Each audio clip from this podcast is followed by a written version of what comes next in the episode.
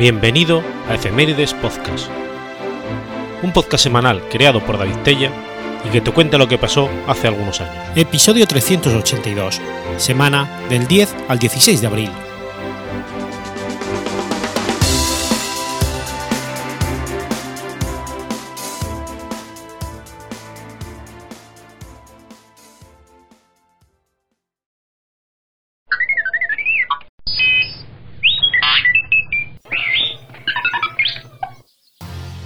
10 de abril de 1786. Muere John Byron. John Byron fue un navegante y vicealmirante británico del siglo XVIII, abuelo del poeta Lord Byron. Es conocido por ser, en su juventud, uno de los escasos supervivientes del naufragio del HMS Bagle, del que dejó una narración con su versión del motín que dividió a los supervivientes en dos grupos, y también por haber comandado el HMS Dolphin, en un viaje de circunnavegación alrededor del mundo.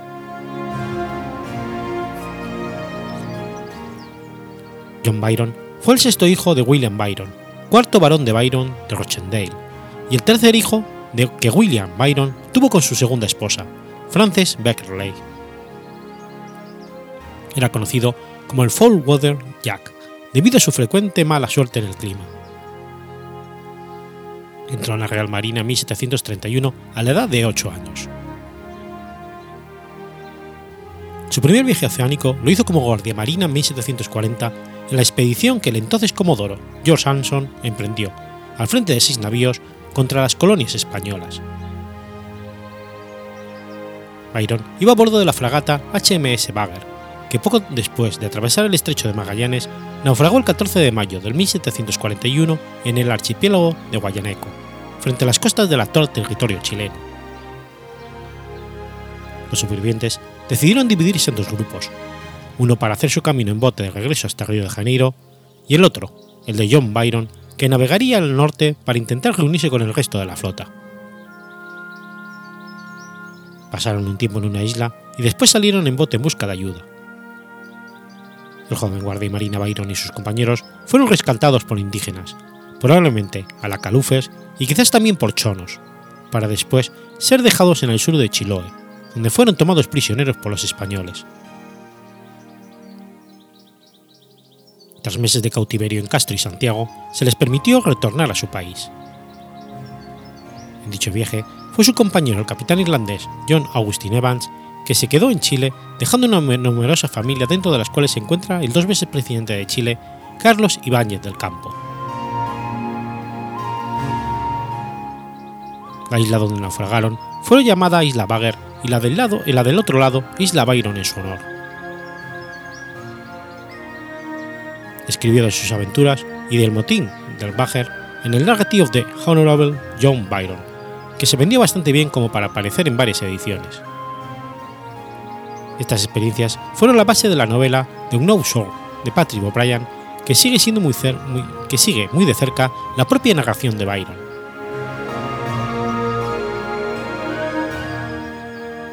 Byron fue asignado como capitán del HMS Siren en diciembre de 1746.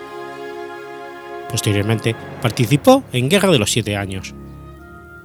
En 1760 estaba al mando de un escuadrón enviado a destruir las fortificaciones de Luisburgo, que había sido capturado por los británicos dos años antes.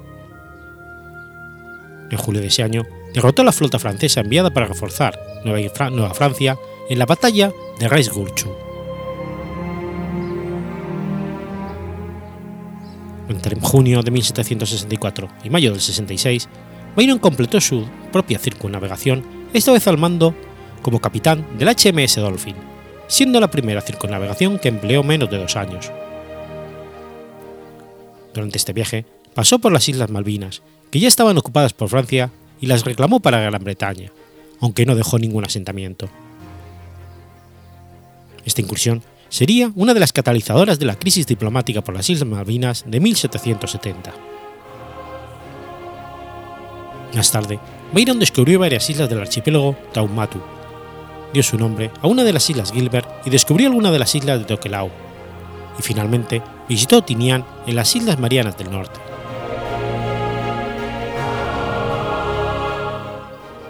En 1769 fue nombrado gobernador de Terranova, un puesto que ocupó durante los siguientes tres siglos. Se convirtió en contraalmirante el 31 de marzo de 1775 y vicealmirante el 29 de enero de 1768. Fue nombrado comandante en jefe de la flota británica de las Indias Occidentales en el 1778, durante la Guerra de Independencia de los Estados Unidos.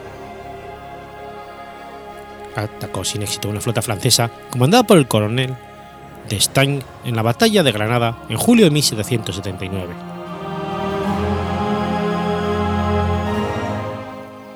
El 8 de septiembre de 1748 se casó en Cornualles con Sofía Trevenion, hija de John Trevenion de Carnais, con quien tuvo dos hijos y siete hijas, tres de ellos fallecidos en la infancia. Su hijo mayor, John Mathjack Byron, fue a su vez el padre del poeta George Gordon Byron, el futuro sexto varón de Byron.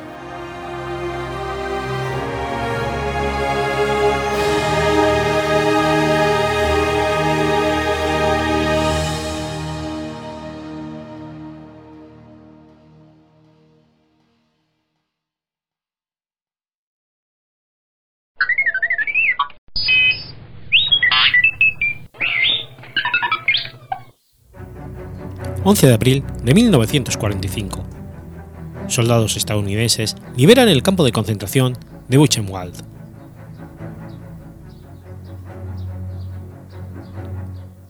El campo de concentración de Buchenwald fue uno de los primeros y más grandes campos de concentración en territorio alemán. Estuvo en funcionamiento desde 1937 hasta abril de 1945 en la colina de Stenberg, cerca de la ciudad de Weimar.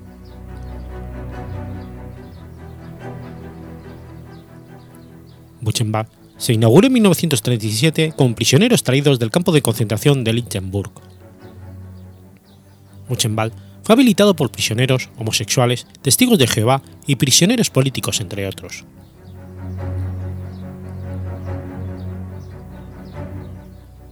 En principio, se trataba de un campo para prisioneros políticos. La ampliación para judíos se produjo en 1938 y tras la noche de los cristales rotos entraron en él unos 10.000 judíos. Buchenwald fue uno de los campos de concentración más utilizados en la Alemania nazi, junto con Auschwitz, siendo este último el más importante. En 1945, justo antes del fin de la guerra, tenía un sobrecupo de alrededor de 100.000 prisioneros judíos. A partir del 6 de abril de ese año, los oficiales del Buchenwald dieron la orden de enviar a los judíos a las llamadas Marchas de la Muerte. Cuatro días después, el 11 de abril, los estadounidenses llegaron al campo de concentración y descubrieron que los prisioneros se habían amotinado, el motín de Buchenwald, y tenían detenidos a sus guardianes, poniendo así fin al horror antes de ser liberados por las tropas aliadas. En total, pasaron 240.000 prisioneros por las puertas de Buchenwald y se estima que más de 50.000 murieron y 10.000 de los cuales eran judíos.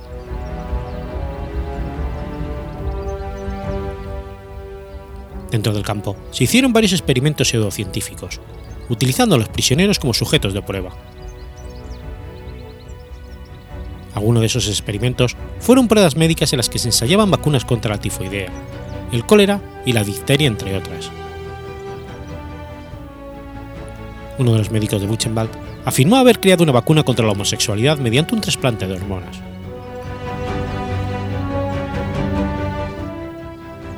El primer comandante del campo de concentración de Buchenwald fue Otto Kolch, y su, y su segunda mujer, Ilse Koch, se le llamaba la perra de Buchenwald, por su crueldad y brutalidad en el trato de los presos, que gustaba, por ejemplo, coleccionar la piel tatuada arrancada de los cadáveres de los prisioneros. El segundo comandante del campo fue Hermann Pister.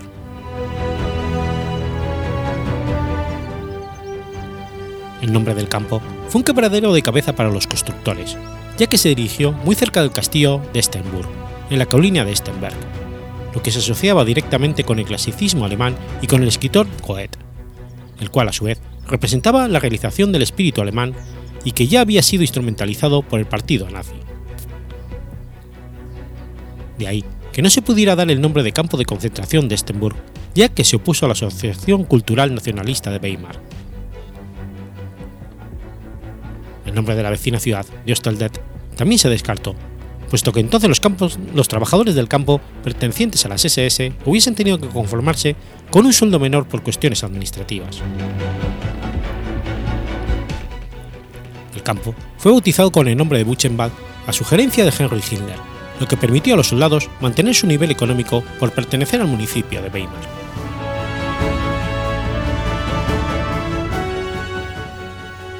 Buchenwald, que durante la guerra fue utilizado sobre todo para la industria del armamento, no era un campo de exterminio industrializado, como los grandes campos de concentración del gobierno general. Sin embargo, muchos de los prisioneros fallecieron asesinados o debido al duro trabajo y a las condiciones inhumanas de vida. Algunos grupos de prisioneros, como los prisioneros de guerra soviéticos, fueron no obstante conducidos a las instalaciones de fusilamiento y ejecutados masivamente. Dentro de las formas de ejecución se encontraba el fusilamiento. En la enfermería, mediante una cámara escondida con el verdugo en el interior, donde se les hacía pasar al ser que sería ejecutado a medir su estatura, momento en el cual se abría una pequeña ventana a la altura de la región del cuello y cabeza del prisionero, por donde se realizaba el disparo fatal. Otra forma de ejecución era el ahorcamiento, el cual se efectuaba en el subterráneo del edificio de los hornos de cremación.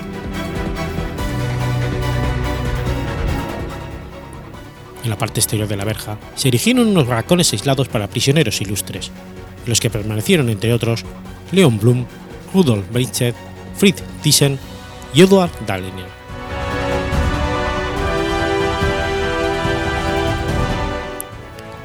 Se realizaron pruebas infectando a los prisioneros con la bacteria de la tuberculosis. Dado que los prisioneros vivían hacinados en pequeños espacios, algunas de estas enfermedades con las que se experimentaba se extendieron rápidamente y desembocaron en epidemias que no eran tratadas convenientemente por la administración del campo. Un comandante del campo solía soltar perros feroces contra los prisioneros gitanos que se negaban a la esterilización. Las víctimas eran destrozadas. Los prisioneros homosexuales fueron sometidos a experimentos pseudocientíficos en los cuales se les inyectaba bacilos de tifus.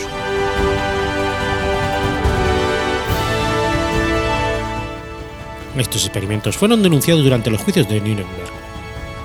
Entre los acusados figuraba el director del Departamento para la Salud de las Tropas en el Instituto Robert Cook de Berlín, el doctor Gerald Rose, por los experimentos con tifus en personas de etnia gitana, así como el Hausführer de las SS, el doctor Waldemar Hoven, médico jefe del campo de concentración de Buchenwald.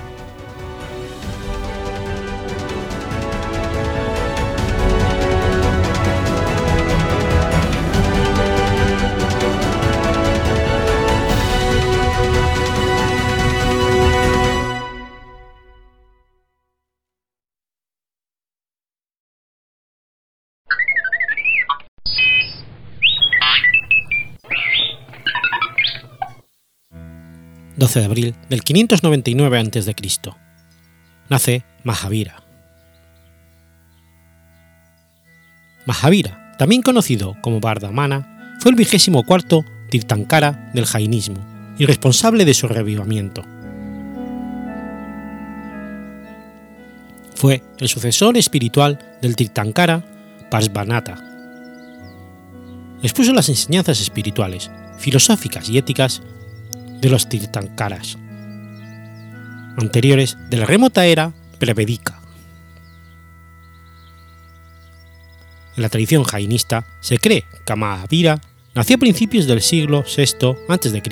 en una familia real castrilla en la actual en la India. Abandonó todas las posesiones mundanas a la edad de 30 años y dejó el hogar en busca de un despertar espiritual, convirtiéndose en asceta.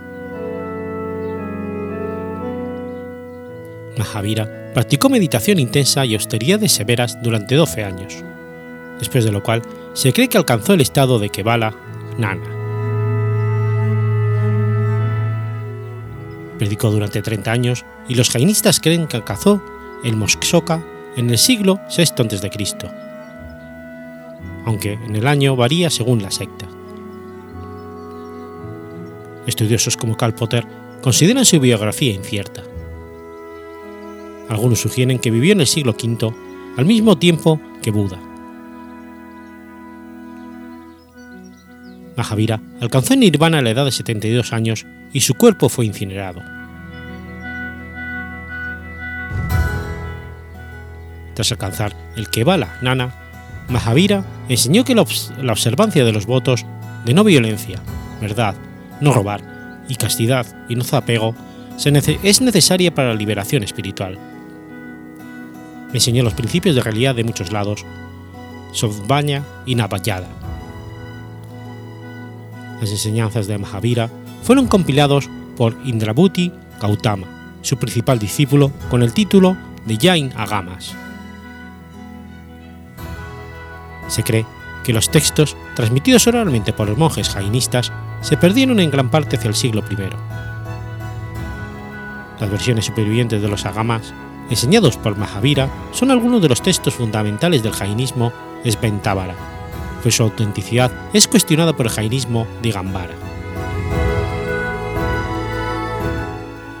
Mahavira se representa generalmente en una postura meditativa sentada o de pie, con el símbolo de un león debajo suyo. Su iconografía más temprana proviene de sitios arqueológicos en la ciudad de Mathura, en el norte de la India, y datan del siglo I a.C. al siglo II después de Cristo.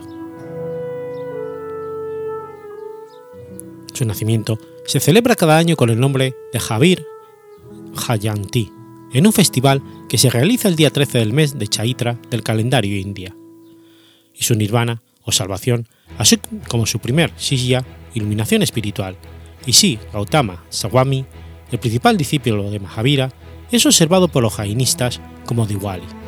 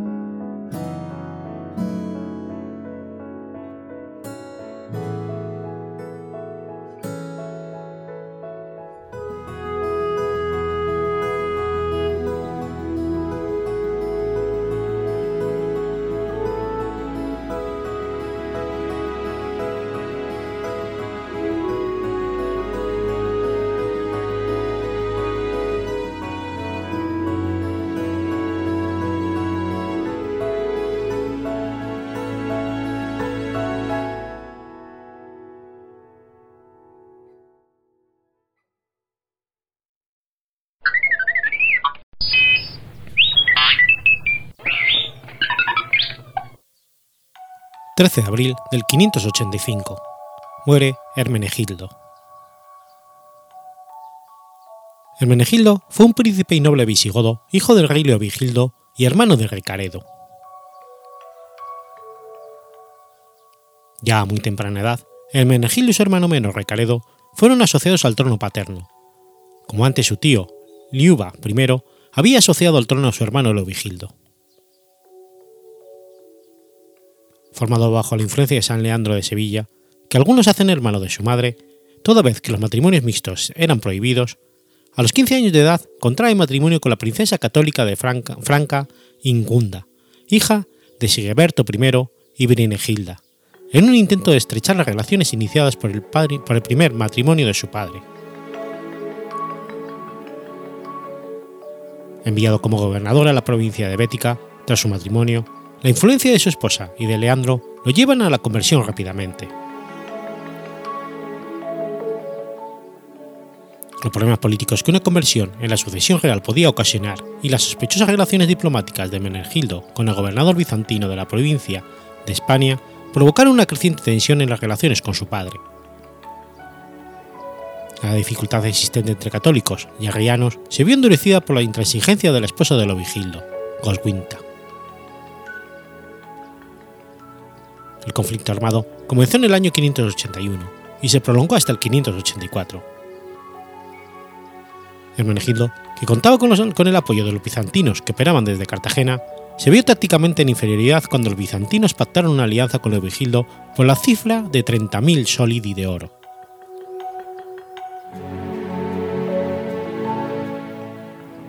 Leovigildo quiso poner fin a las rebeliones, subyugó la resistencia de Mérida y Cáceres y cortó el paso a los huevos del rey Miro, el cual quería ayudar a los católicos, pero luego entabló amistad con Leovigildo y regresó a su casa muriendo horas más tarde.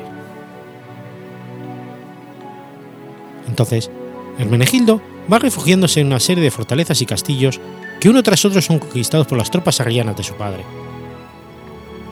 Finalmente llega a Sevilla, donde se instala en su residencia con su mujer, pero al aproximarse las tropas de su padre y teniendo la fortaleza de Oset cercana, decide dirigirse allí para, apostarse. en el 583, fue sitiado en el castillo de Oset, que se encontraba donde las actuales murallas de San Juan de Andafarache, a las puertas de Sevilla. Tras una serie de más de un año, la fortaleza fue derrotada y Hermenegildo debe escapar hacia Córdoba, donde pide refugio en una iglesia en el 584. Su hermano Recaredo, en nombre de su padre Lovigildo, ofrece a Hermenegildo conservar su vida a cambio de entregarse. Una vez arrestado, es trasladado a Sevilla y posteriormente a Valencia. El rey de los francos austrasianos, Childeberto II, hermano de su esposa, quiso ayudarle invadiendo la Galia narbondense. Ante esto, Hermenegildo huye de la cárcel para unirse al ejército franco, pero es apresado y encarcelado en Tarragona.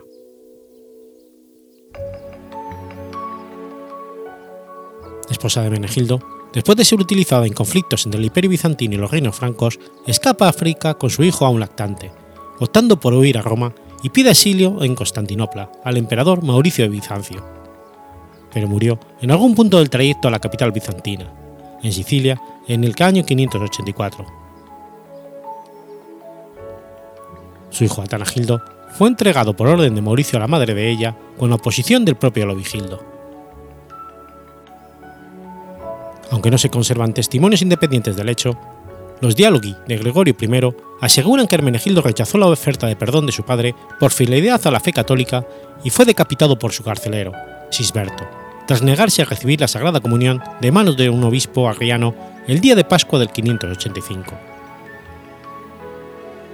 Mucho menos favorable a Hermenegildo es la opinión del historiador franco Gregorio de Tours, que considera una grave falta que un hijo se alce contra su padre, aunque éste sea arriano. A instancias de Felipe II, Sisto V lo canoniza en el milésimo aniversario de su muerte. Al año siguiente, a petición del rey y por mediación del obispo de Vich, Juan Antonio de Cardona, las monjas del monasterio de Sigena cedieron la cabeza de San Hermenegildo, que custodiaban como reliquia, desde que en el siglo XII se la entregara a la fundadora del convento Sánchez de Aragón al recién construido monasterio de San Lorenzo del Escorial, donde todavía se conserva. Junto a San Fernando, es el santo patrón de la monarquía española.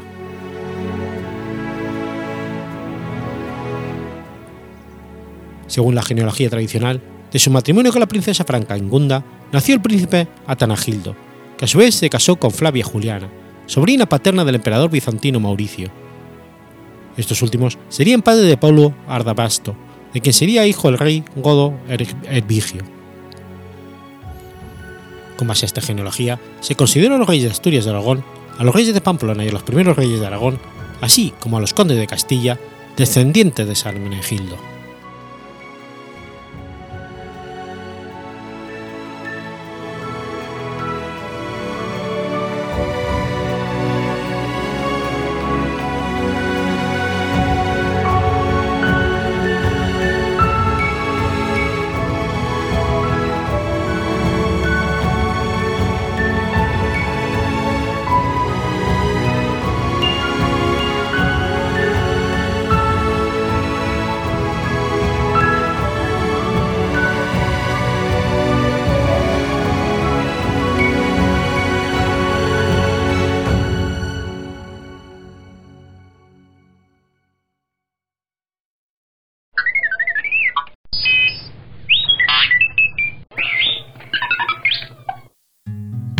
14 de abril de 1988. Muere Daniel Guérin. Daniel Guérin fue un autor anarcocomunista francés más conocido por su obra Anarquismo, de la teoría a la práctica, así como su colección Sin dioses, sin amos, una antología del anarquismo en la que recoge escritos sobre la idea y el movimiento que inspiró, desde los primeros escritos de Max Stirner a mediados del siglo XIX hasta la primera mitad del siglo XX.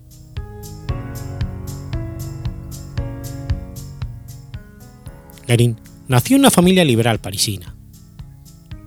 Se inició muy pronto en el activismo político en la revista sindicalista revolucionaria La Revolution, Proletarien de Père Morin. Abandonó la universidad y la carrera literaria en 1926 para viajar al Líbano y a la Indochina francesa, convirtiéndose en un apasionado opositor al colonialismo.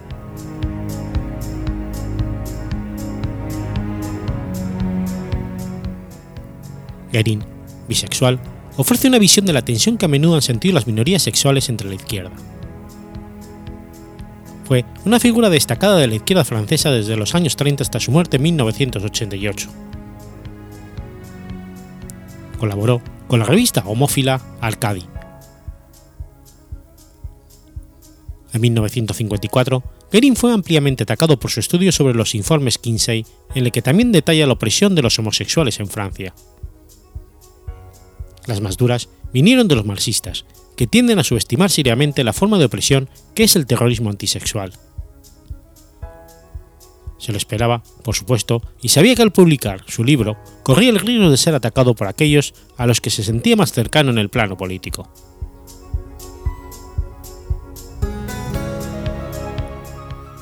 Tras salir del armario en 1965, Lenin fue abandonado por la izquierda de su país, y sus trabajos sobre la liberación sexual fueron censurados, o se negó su publicación en revistas de dicho círculo.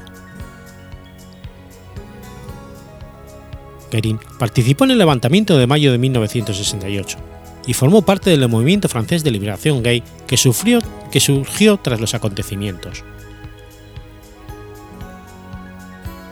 Décadas más tarde, Frédéric Martel describió a Guérin como el abuelo del movimiento homosexual francés. Guérin habló de la extrema hostilidad hacia la homosexualidad que impregnó a la izquierda durante parte del siglo XX.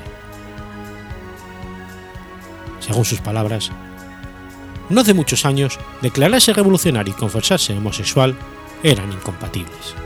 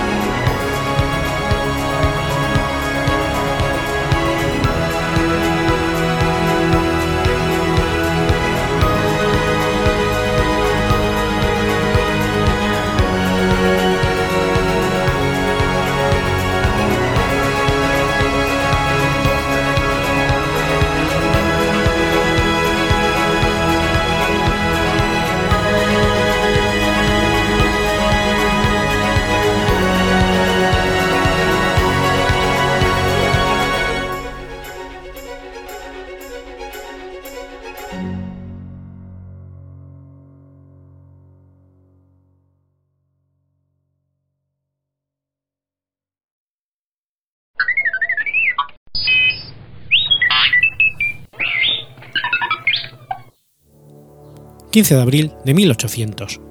Nace James Clark Ross.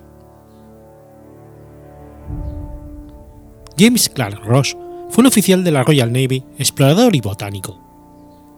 Junto con su tío John Ross y William Edward Parry, exploró el Ártico y posteriormente lideró una propia expedición a la Antártida. James Clark Ross nació en Londres en el año 1800 con apenas 12 años, ingresa en la Marina y fue puesto a las órdenes de su tío John Ross, al que acompañó en su primer, eh, primer viaje al Ártico en busca del llamado Paso del Noroeste en 1818. Entre 1818 y 1827 participó en cuatro expediciones árticas a las órdenes de Perry y, y en 1829 y 1833 de nuevo junto a su tío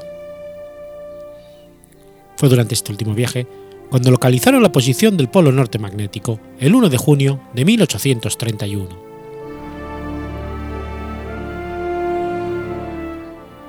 En 1834 fue ascendido a capitán y entre el 35 y el 38 estuvo destinado en la vigilancia magnética de Gran Bretaña.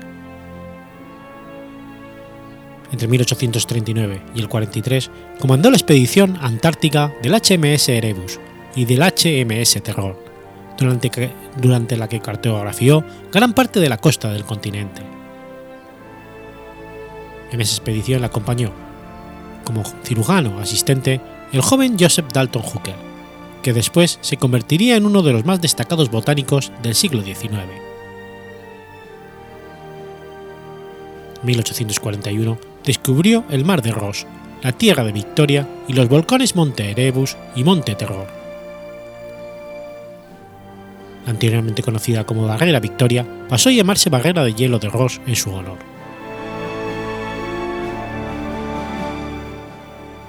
En 1842, a 55 grados oeste, intentó dirigirse al sur y llevó a cabo la exploración del lado oriental de la isla James Ross, y descubrió y dio nombre a las islas Cerro Nevado y Marambio. Al sur de la ensenada del Almirantazgo, que separa la primera isla de las otras dos, Se topó con hielo, lo que significa que en aquella época la barrera de hielo Larsen era mucho más extensa que antes de que comenzara su desprendimiento en 1995.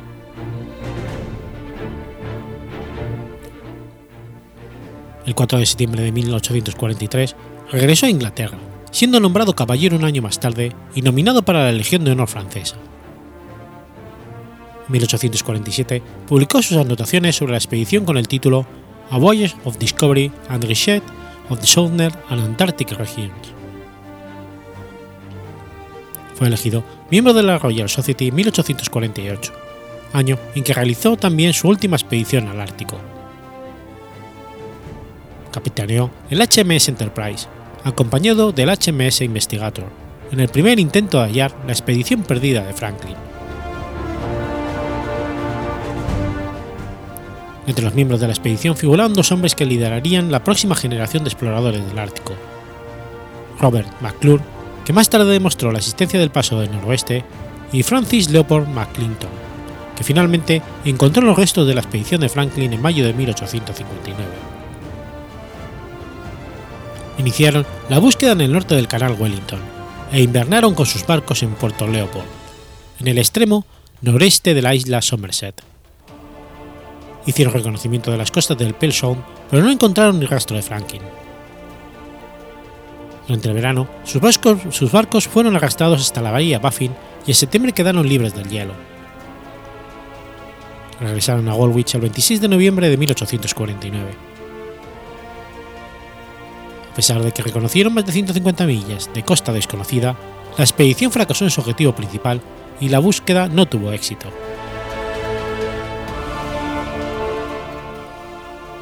James estaba casado con Lady Anne Ross. Murió en Ashleybury en 1862, a los 61 años, cinco años después que su esposa.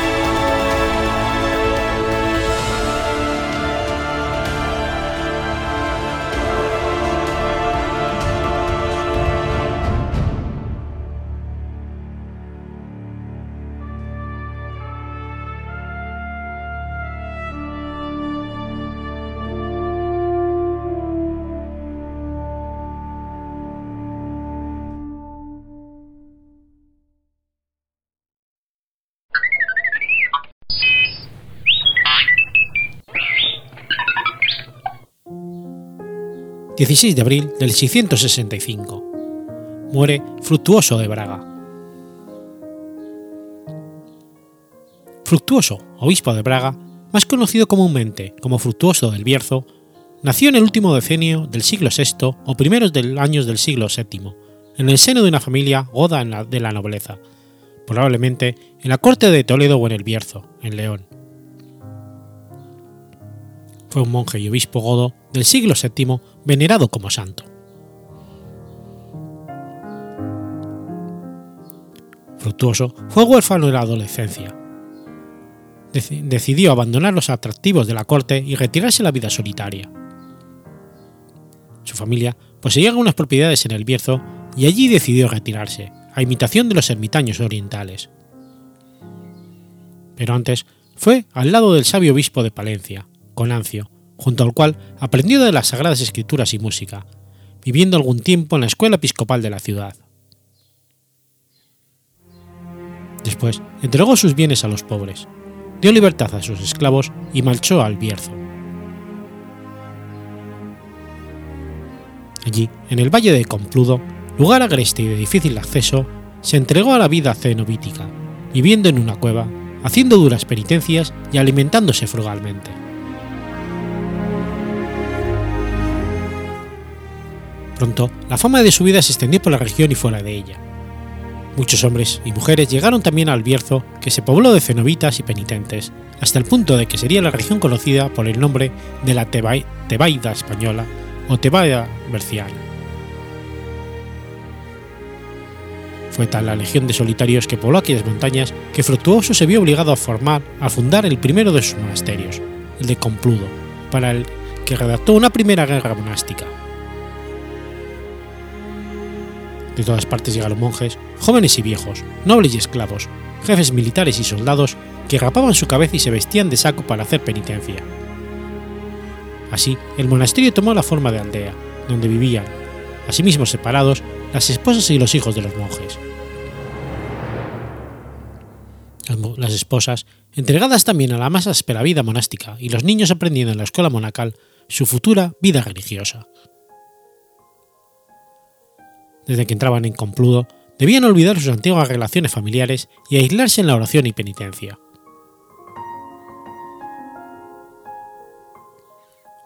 Una vez organizado el monasterio de Compludo, al que los grandes señores ofrecían constantemente donaciones, el santo decidió regresar a la vida cenobítica y solitaria, y así buscó un nuevo lugar, aún más agreste e inaccesible, en una cueva del monte de Aquianea, en el valle de Oza.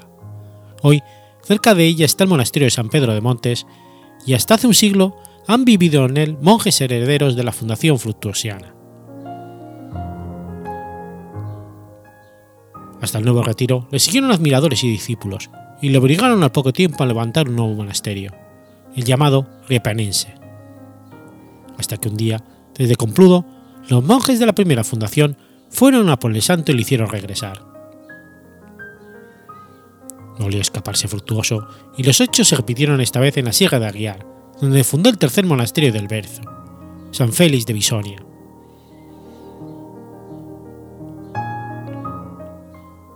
A partir de este momento sale del Bierzo y comienza una serie de fundaciones por todo el occidente peninsular, siempre en lugares escondidos de las montañas e incluso en algunas islas de las rías gallegas, o hasta la isla de León, junto a Cádiz, donde funda dos monasterios más. El total de fundaciones desde la Galicia a la Bética y por toda Lusitania puede estimarse en alrededor de 20. Tras su amplia etapa fundacional, abrazó la idea de peregrinar a Jerusalén. El rey Visto le impidió apresándolo y encerrándolo en Toledo para sacarle de la cárcel con el nombramiento de abad, obispo de Dumio, en virtud de la cual hubo de asistir al décimo concilio de Toledo. En el concilio de Toledo, la voz de Frutuoso debió ser importante, pues de los siete cánones aprobados, cuatro se refieren a la vida de perfección, y los dos decretos publicados como apéndices plantean problemas que se dejan a la discreción de nuestro venerable hermano Frutuoso, obispo, según figura textualmente en las actas conciliares. En el mismo concilio fue elegido por unanimidad arzobispo de Braga y metropolitano de Galicia, ante la renuncia del titular, Potamio, que confesó haber quebrantado el celibato en un escrito que envió espontáneamente a los padres conciliares, declarando querer retirarse a hacer penitencia.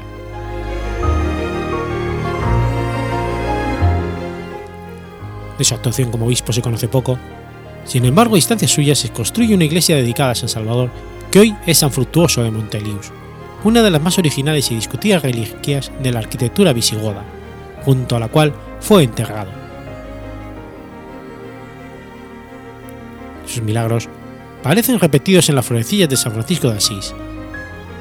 No son espectaculares ni graciosos y en ellos vemos su amor y frecuente contacto con la naturaleza.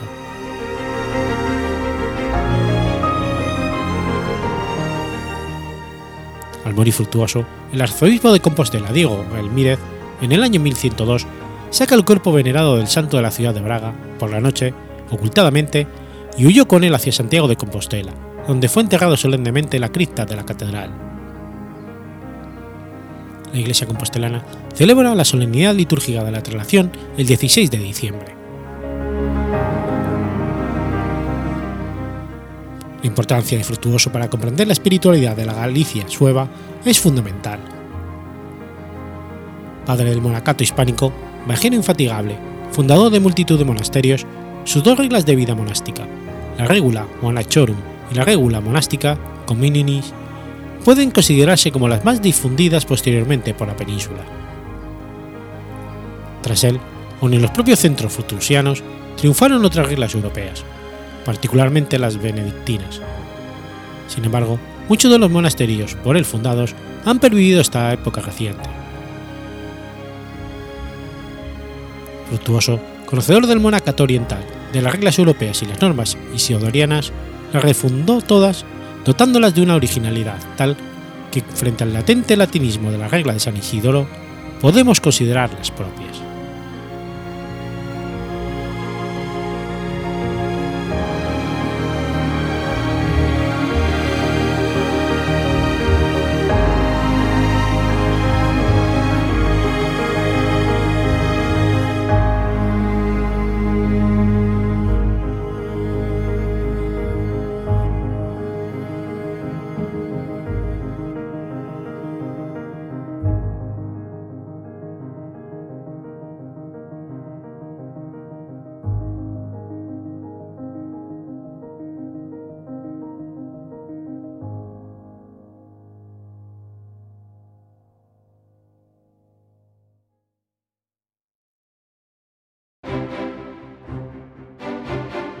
Has escuchado Efemérides Podcast. Si quieres ponerte en contacto conmigo, puedes hacerlo por Twitter a la cuenta arroba efemeridespod o mi cuenta personal, arroba telladavid, o por correo electrónico a la dirección efemeridespod.gmail.com. También puedes visitar la página web efemeridespodcast.es. Y recuerda que puedes suscribirte por iTunes y por iBox, y tienes un episodio nuevo cada lunes.